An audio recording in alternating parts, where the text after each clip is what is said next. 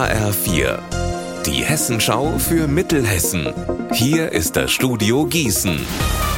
Mit Klaus Pradella, guten Tag. Viele Mitarbeiter und auch Kunden bei Karstadt hatten schon gehofft, jetzt ist doch wieder alles ganz anders. Die Zukunft der hessischen Karstadt-Filialen ist wieder ungewiss.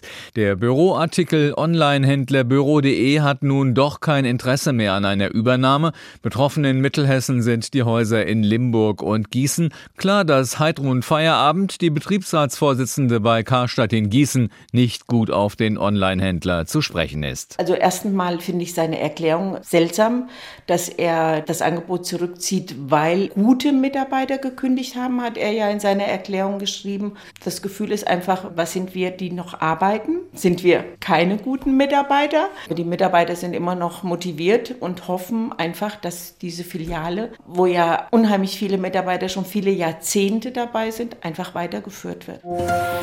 Weihnachten feiern in einer kalten Wohnung, das müssen nicht nur viele Menschen in der Ukraine ertragen, auch im Wetzlarer Westend müssen seit Monaten rund 70 Anwohner frieren und es ist kein Ende in Sicht. Bereits seit August ist das Fernwärmenetz des privaten Energieversorgers EAB defekt und das Schlimme, das Unternehmen kümmert sich offenbar nicht um eine Reparatur.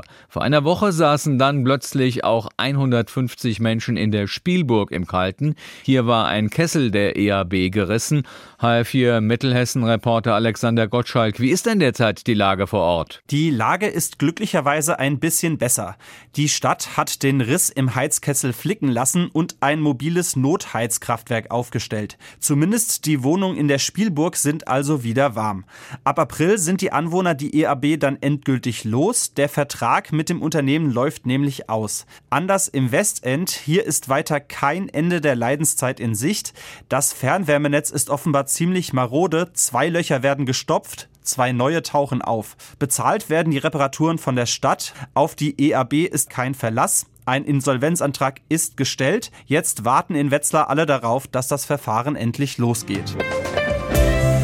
Unser Wetter in Mittelhessen. Am Nachmittag immer mehr Wolken und kräftiger, ergiebiger Regen. Die Temperaturen zwischen 8 Grad in Haiger und 11 Grad in Florstadt. Über das lange Weihnachtswochenende dann ein Mix aus vielen Wolken, etwas Sonne und immer wieder auch mal Regen. Bis zu 10 Grad. Ihr Wetter und alles, was bei Ihnen passiert, zuverlässig in der Hessenschau für Ihre Region und auf hessenschau.de.